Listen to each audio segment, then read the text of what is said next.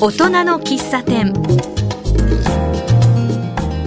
この番組はこの街を明るくする元気にするそんな活動を行っている方にお話を聞く番組です、えー来年のオリンピック・パラリンピック開催を控えて、えー日本にやってくる外国からの観光客の数って最近本当に増えてるような気がします、えー日本をよく知ってもらうために観光客が増えるのは、えーとてもいいことだと思うんですけれども観光客ではなく日本で生活している留学生の皆さん。留学生の皆さんも日本にとって大切な方々だと思います、えーそこで今回は最近の学生事情特にこの町に住む外国からの留学生がどんな生活をしているのかをテーマにマスターの私橋爪徹が東人学生会館の佐藤忠彦さんにお話を伺っていきます、えー佐藤さんよろしくお願いします、はい、よろしくお願いします。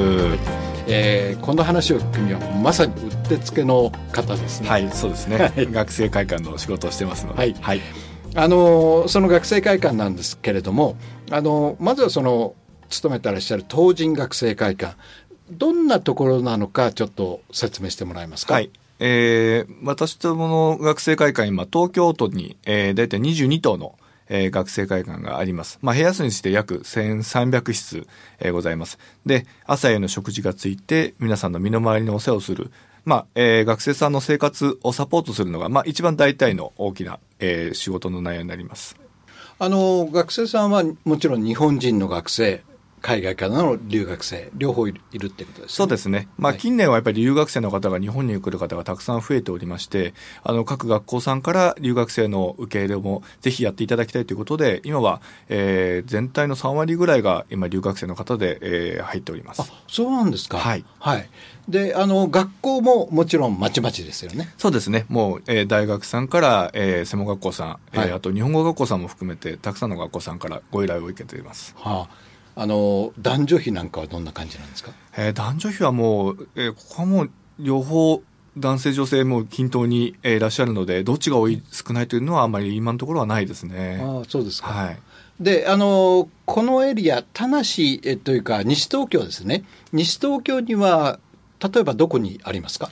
えーっと、まあ、西東京市ですと、えー東中心見、はい。えー八木沢、はい。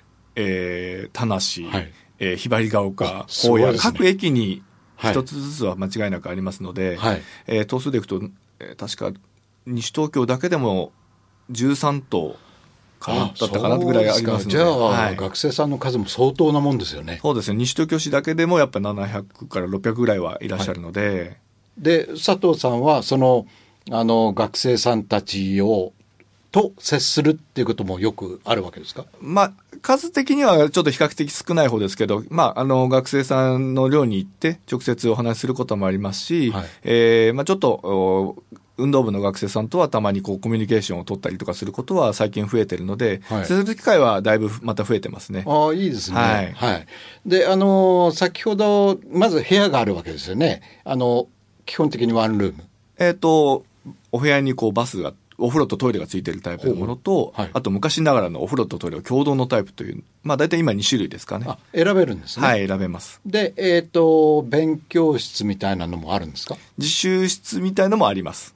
あそれがあったり、はいあります。それから今ですからその w i f i だとかそういう設備はどうなんですか？今 Wi-Fi はあの、えー皆さん各お部屋に一応ついてますし、はいえー最近はモバイル Wi-Fi を持ってくる方もいらっしゃったりするので、あの、まあ、自分の部屋はあの有線だけで大丈夫って方もいらっしゃいます。ああなるほどね、はい。であの先ほど食事がついてるはいっていう話でしたけ？ど、朝と？えー夜ですね。朝と夜、はい。ああじゃあみんな帰ってきてそこで食事をするみたいな感じ、ですね。はい。例えばどんなあ夜の食事のメニューってどんなのがあるんですか？そうですね。学生さんから、まあ、いろんなメニュー、まあ、様々なメニューをこう提供させていただいてるんですけど、はい。本当にあの、一番聞くのは、あの、私どもの東人学生会館の、まあ、オリジナルのカレーを作ってるんですけど、はいはい。カレーは本当美味しいって言っていただけてるので、カレーの日が一番ご飯のお米の量がすごい出るっていうのは、もうこれはもう昔から、まあ今も変わらず、まあ最近あと学生さんも、えー、東人さんのカレー美味しい、好きですって 言ってくれてるので、まあ、もうカレーが、まあ、一押しではないですけど、学生からも評判はいいですね。ああ、そうなんですか、はい、なんか、どういう特徴があるんですか？そうですね、僕も直接作ってはいないですが、企業秘密ですけど。企業秘密か。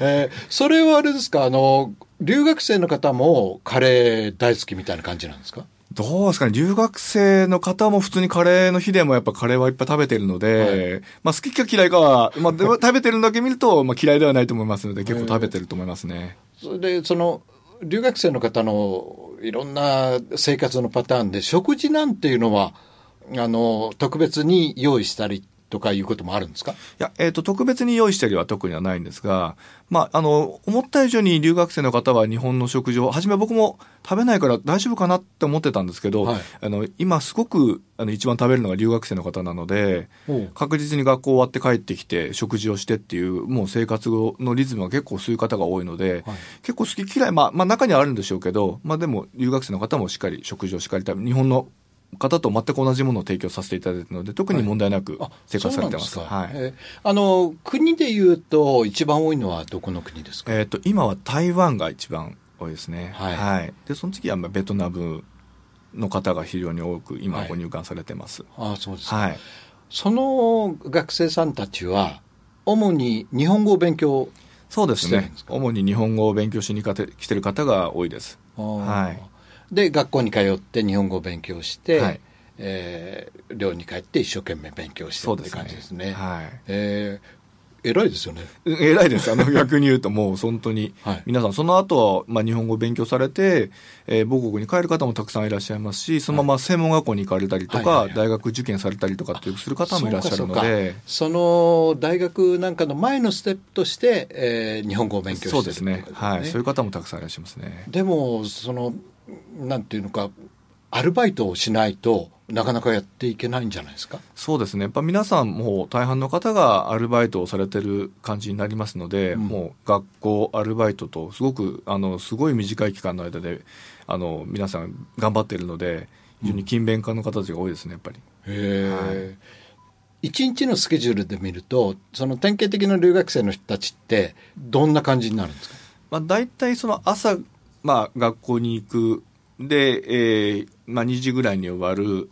で、一度寮に帰ってくる。で、食事してからアルバイト行く方もいますし、そのまま、えー、アルバイトをして夜帰ってきて食事をする方もいますし、うん、まあ、大体流れ的にはそんな感じの方が一番多いですかね、やっぱり。はい。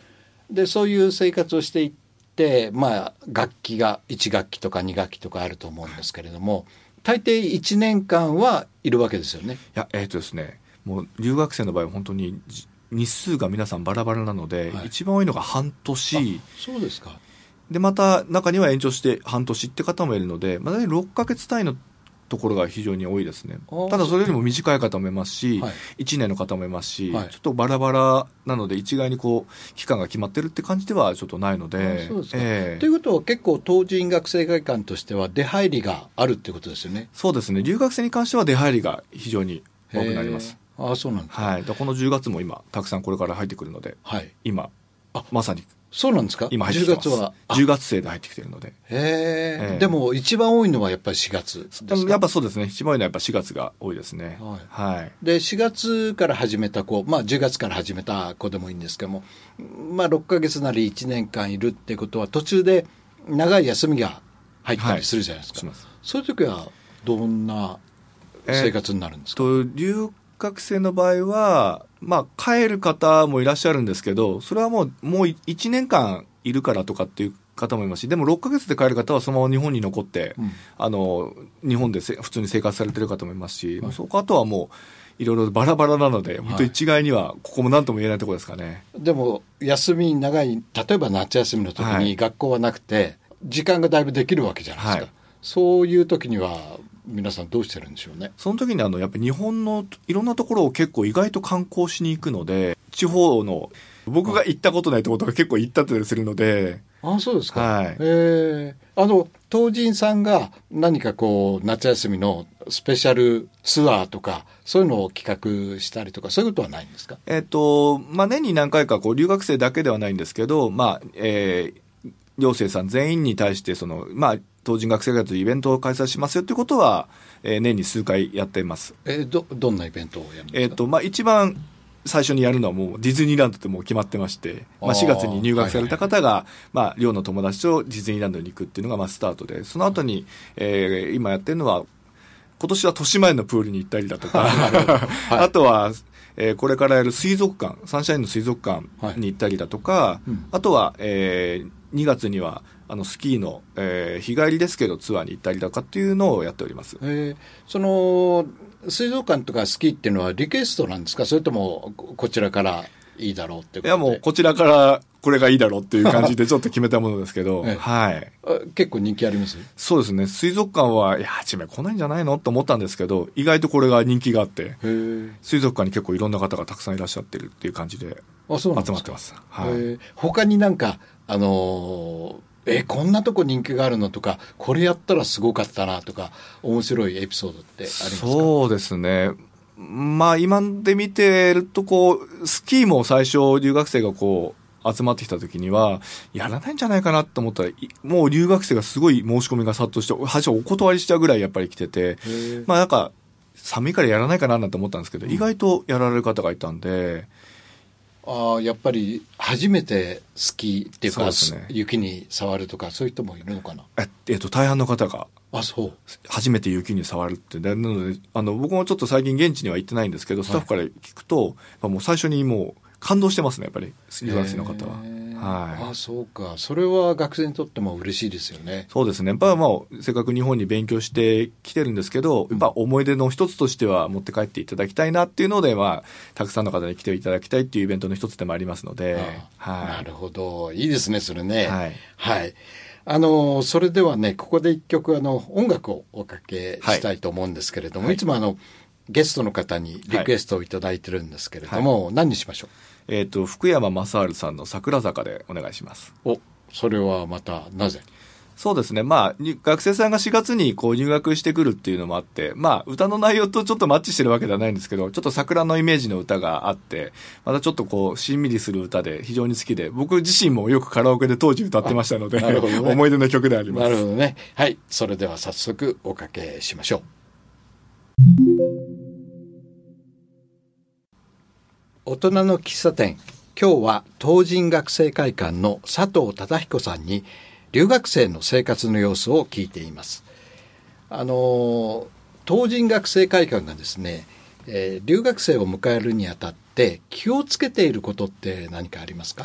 そうですね。まあ、あの、生活のところではやっぱり初めて来られて、当然あの、日本語を勉強にするので、うん。いろんな掲示物とかを、はい。その母国の言葉に極力、えー合わせてあげて、えー説明できるような感じでは、えーしてます。そうするとまあ安心していただけるところもあると思いますので、はい。い、ろんな掲示をその日本語だけじゃなくて、そうですね。えー例えば何語？えっ、と、まあ、今、中国語とか、あとは、まあ、ベトナム語方もいるので、ベトナム語にしたりだとか、はあとは、まあ、英語にしたりだとか、はい。で、あとは、まあ、あの、本当に、この間はちょっとタイの方が結構たくさん入館してくるっていうので、はい急遽のタイ語に、えー合わせてちょっと作ったりだとかっていうこともしてます。それはでも誰がやるんですか？あの、留学生のに、ある程度こう日本語が喋れてできる方もいらっしゃって、その方たちにちょっとお願いをすることもありますし、はいあとはもうちょっとそういう該当しない場合は、あの、知ってる、えー外国の方にちょっとお願いをしてっていうのはありますね。ああなるほど、はい。あの後でお話ししようと思ったんですが我々がねこの西東京市の、まあ、市民として、えーその留学生に何かお手伝いできることはないかなっていうことも知りたかったんですけれどもその翻訳のお手伝いってありますよね。そうですね。十分にその仕事的には、はいあの、そういったところで貢献できる仕事っていうのは多分あると思いますね。はいはい。じゃあ、まあ、後ほど伺うことにして、その連絡先とかね、はいああ、それやってあげるよって人がいたら、ぜひ手挙げてほしいですね。そうです。もうぜひ、そうですね。あとね、僕、あの、友達で留学生がいたんですけれども、えっ、と、ゴミの出し方にものすごく戸惑っていたと同時に興味を持ってたんですよ。要するに、分別するじゃないですか。ええ。これはすごいって言ってたんですけれども、そういうケアなんかもするんですか？これがですね、一番やっぱゴミの問題がですね、はい。実は大変で、やっぱりその有料の袋を買うっていうことがやっぱり理解をまず最初にしていただくことがはい。非常に難しくて、はい。で、それを買っていただく趣旨を説明しなきゃいけないっていうところが一番なかなか、なんでゴミを捨てるのに袋を買わなきゃいけないんだっていうのは、一番なかなか理解していただくのにちょっとなかなか難しいところはありますね。あなるほど。あの、それぞれが買うわけですね。そうですね。量でもやっぱりゴミは自分で袋を買っていただいて、共同のところに捨てるっていう形になるので。そりゃそうですね。はい。へで、その次に分別なんですけど、分別っていうのもなかなか、はい、なんで分別するの？みたいなのも、中にはこうっていうのもいる方もいらっしゃるので、はい、そ次にその説明をするという感じになって、はい、まあ大体やっぱゴミをちょっと理解していただくのが一番、最初に、まあ、我々含め、あと、寮で、えー、会館責任者と言われる方たちが、説明するのに一番戸惑います。中には先輩がこういたりすると、はい、全部もう説明して、もう言葉でバーってやっていただけるところも、えー、中にはありますので、それでもやっぱちょっとやっぱなかなかゴミのところは、うんっていうところありますね。決してやっぱ有料袋が安いわけではないので。はい。はい、そうですよね。学生にとっては相当出費ですもんね。そうですね。はい。あ確かにね、日本語学校に通ってても、そのあたりは、あの、授業で教わらないですよね。そうですね。だからまさにその学生会館に住んでいて、はい、そうです。ね、経験しないとダメですもんね。そうですね。それを教える人っていうのは誰なんですか？もう基本的にはもう会館の責任者が全部うちはケアをしてるので、うん、そこを全部もう今説明をしてます。その会館の責任者っていうのは、あの、日本の方ですよね？です。はい。で、学生、年齢は？いや、もう60より以上の方が多いので 学生とはだいぶ離れてますねその方たちのやる仕事っていうのは他にどういうのがあるんですか？まあもう普通に食事を提供してるだとかもありますし、はい、まああと館内の美の美観とかの清掃とかもありますし、はい、あとは何か病気とかした時の対応とかもありますし、まあその中にまあゴミのところはやっぱりなかなか毎回苦戦してますね。なるほど。はい、学生のお父さんお母さんみたいなそうですね。立ち位置になる、ね、立ち位置になりますね。例えばその留学生とか学生が卒業して後から手紙が来るとかそういうエピソードってありますか？そうですねあのまあ、母国に帰ってから手紙が来るっていうことよりかは、こう、実際に寮を出られるときに、あの、お手紙を渡され、渡していただけるっていうことはよくあるケースですね。うん、あとはもう、お手紙というよりかは、日本にまた来たときに、寮に寄ってくれるってことはありますね。まあ、お父さんお母さんですもんね。そうですね。はい。あそれはいいコミュニケーションですよね。そうですね。えー、あの留学生たちが一番困ることって何でしょうかね。まあゴミのことも困るかもしれないけど。で電車は最初にちょっと戸惑ってますねやっぱり。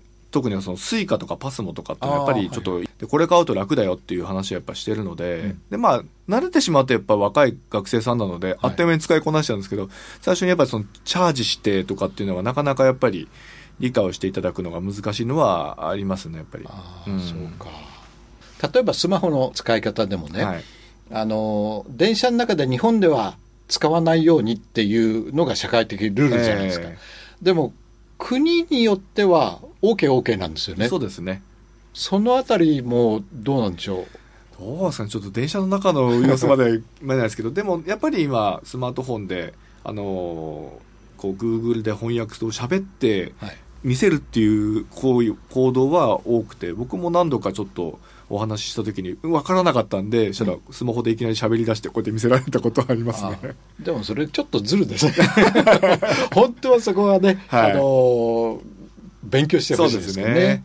えー、でももうその言葉を半年後にあのしっかりも喋れるようになっている方もいらっしゃるのでそこは本当にたまにお会いするとあこんなに半年間で言葉が喋れるんだと思って自分が逆に、ね、海外に行った時にできるんだと思ったらちょっと自信ないんであの日本語学校で学ぶ日本語っていうのはおそらくそのその後学校に入ったりするためのはい、あの日本語とかね。そういうものだと思うんですけれどもあの東人学生会館で実際使う言葉としてあの学ぶわけじゃないですか、はい、さっきのゴミのこととかね。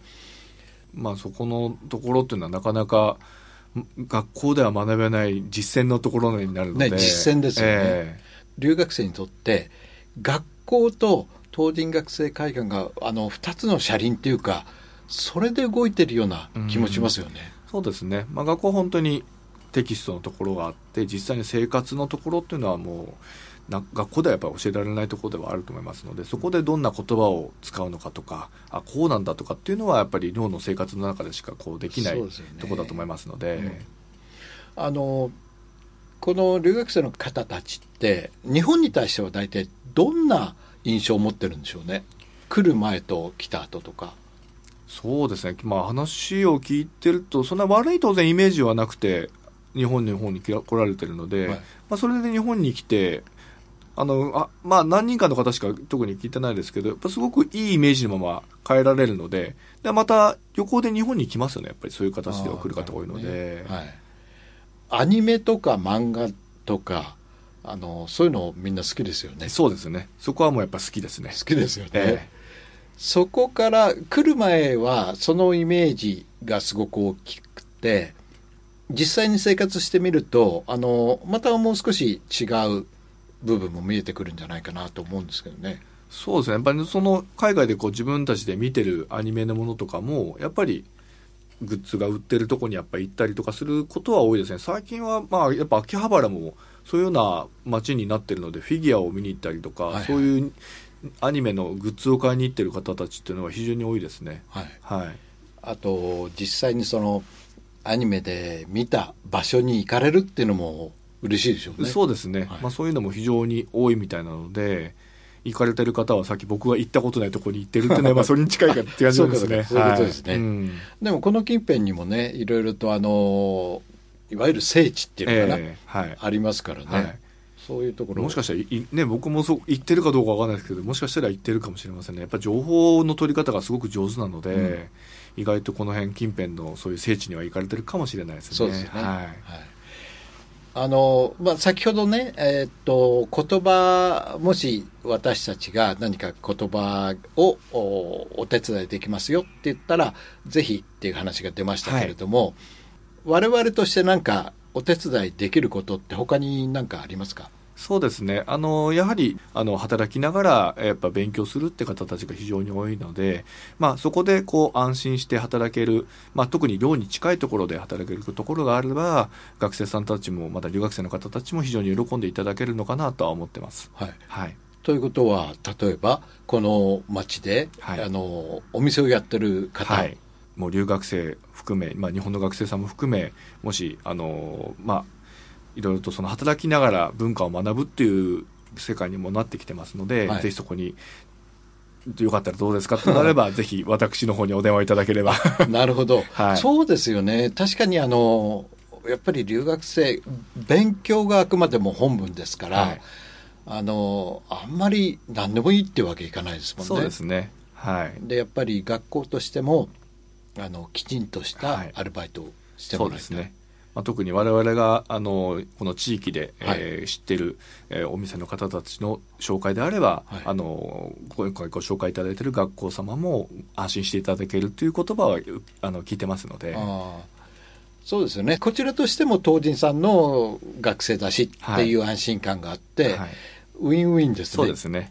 いいですね。ぜひ。あ、それで、あの、連絡先はああの、ぜひ、えー、まじ、あの、東人学生会館で、あの、ホームページの方見ていただいて、連絡先ございますので、はい、そこの連絡先から、あの、ラジオ聞いて、聞いたんだけど、もしよかったらっていうのであれば、あの、私、佐藤まで、あの、はい、ご連絡いただければ、私の方で対応させていただきますなるほど。はい。はい。えー、ぜひ、ね、一声かけてあげるといいんじゃないかなと思うんですけど。あとあの今後あの東人さんでなんかイベントとかそういうのってありますか？はいえっ、ー、と、10月1日に、えー、プレスジンというシェアスペースを東市民の駅前の方で、えー、ちょっとオープンさせていただきました。おはい。はい。それはどんなもんなんですか？えっ、ー、と、まあ、1階から4階まであるんですけど、まあ、地下1階がダンススタジオになってて、えー、地下、えー、1階がシェアキッチン。で、2階がちょっとしたカフェスペース。3階がセミナールーム、で4階もちょっと応接ルームになってる、まあ、総合型のシェアスペースになってますので、はい、まあ、皆さんが、えー、こう使える場所の提供というものが、えー、あります。えこれはあれですね。例えばカフェスペースって言っても、お店があるわけじゃなくてカフェスペースとして使えるスペースがあるってこと、はい、そうですね。あの例えばダンスを、まあ、ちっちゃいお子さんのダンス教室をやってる時に、はい、お母さんが、えー、待てるようにえー、セットしあの使えるようになったりとかセミナーをこう上でやってる時にちょっとお母さんたちがつあのちょっと待機するようなカフェスペースになってます。っていうこと我々が申し込んで使えるってこと？貸し切りもできますので、はいはい、そういった使い方もできます。えー他に何があったんでしたっけ？あと、セミナールームですね。はいあの、4、3階の方にセミナールームがあって、4階にもそういったちょっとした、えーちっちゃい個室のセミナールームがあったりもするので、はい。まあ、セミナールームって名前なんですけど、別にセミナーだけしかできないってわけではないので、まあ、うまくそのスペースをちょっと見ていただいて、なんか有効活用していただければ、あの、はい。特にセミナーじゃなきゃダメだってわけではないので、我々もこの間3階で、あの、会社の方で、ケータリングをちょっと入れて、ちょっと懇親会やったりとかもちょっと試しにやってみたので、はい。はい。あそんなふうにも使えるんですね。利用の方もできます。あじゃあ例えば会議室として使ってもいいし、はい。それから、まあ、会社とかグループの忘年会的なそうですね。あの、スペースとしはい。て使ってもいいし、はい。えそういうのをオープンしたんですね？そうですね。えっとその場所の名前が何でしたっけ、えっと、プレスジンと申します。はい。プレイスジンですね、はい。プレイスジンがあ場所が？えっと、東伏見の駅前ですね。南口の駅降りて、えー、1分かからないところにございます。はいで、駅からもあの見える、えー場所になりますので、はいまあ何気なくもしかしたら東伏見の駅を通過する方は見てるかもしれません。はいはい。あいいですね、はいなんかそこを有効活用そうですねしたいですねはい、ぜひ。あの、わかりました。じゃあ、それも含めて、ぜひ、東人学生会館の、えーホームページをはい。見てはいみたいですね。東人っていうのは東に？はい。えっと、人弁に関数字の2ですね。東人東人学生会館学生会館。はい。はい。えー今日はどうもありがとうございました。はいありがとうございましたはい東人学生会館の佐藤忠彦さんにお話を伺いました。